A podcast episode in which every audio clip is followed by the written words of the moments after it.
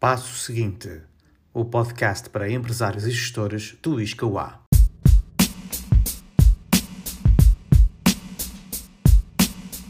A edição de maio de 2020 da revista Fortune é inteiramente dedicada à crise provocada pela pandemia de coronavírus e a forma como esta está a mudar todos os aspectos dos negócios. Não podia ser de outra forma, uma vez que as previsões de retrocesso dos PIBs da generalidade dos países ditos desenvolvidos são aterradoras.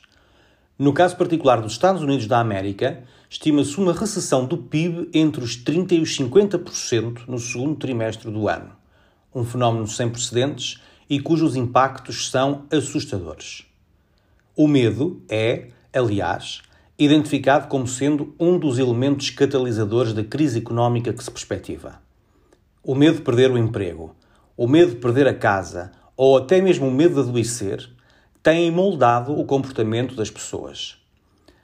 Na raiz destes medos está o fator incerteza, que, começando pela impossibilidade de prever quando a questão sanitária será resolvida, implica a incapacidade dos governos em saber como, onde e quando implementar ou levantar medidas restritivas e, em consequência, impede os gestores de conseguir prever e planear adequadamente os próximos meses e anos de operação, podendo levar a uma grande desorientação e receio do futuro por parte dos colaboradores.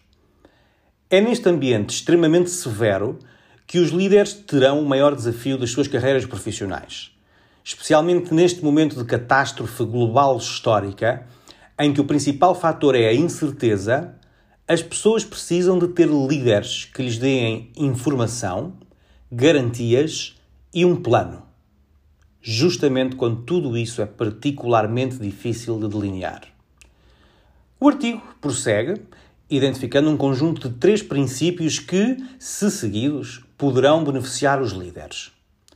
O primeiro princípio relembra que as pessoas precisam de ser lideradas, não apenas por razões de eficácia organizacional, mas particularmente porque, em tempos de crise e incerteza, as pessoas precisam de alguém que lhes dê orientações claras. Alguém a quem possam recorrer com os seus medos e receios. Alguém que firmemente assuma os riscos da incerteza. Uma espécie de farol que, mesmo com marés muito agitadas, permita que todos saibam quem os guia e que o faz de forma firme. Outro dos princípios enunciados recomenda que os líderes sejam decisivos, isto é, não tenham medo de tomar e assumir decisões rapidamente. Eventualmente, as decisões tomadas eh, serão escrutinadas, mas apenas posteriormente e não a priori, o que pode ser uma oportunidade valiosa para os líderes. Claro que é justamente na altura em que as pessoas mais facilmente acatam as decisões que estas se tornam mais difíceis de tomar. Todas as decisões do líder têm de ser tomadas com informação incompleta. Apesar de numa crise os problemas serem maiores e haver muito mais em jogo, o líder não pode inibir-se de tomar decisões firmes. Finalmente, o terceiro princípio recomenda definir a realidade e dar esperança.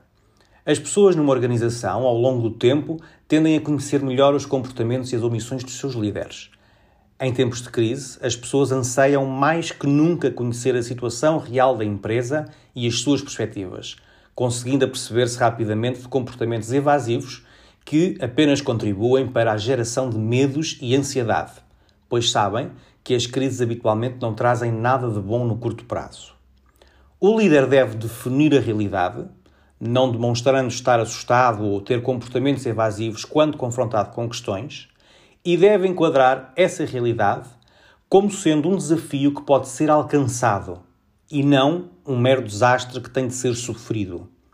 Os líderes eficazes nunca fazem promessas que não conseguem cumprir com total certeza, mas oferecem motivos realistas para ter esperança no futuro. Claro que estas ideias terão uma eficácia limitada para qualquer líder que não tenha construído a confiança e a credibilidade junto das pessoas que lidera. Há princípios basilares para uma pessoa emergir e ser reconhecida enquanto líder.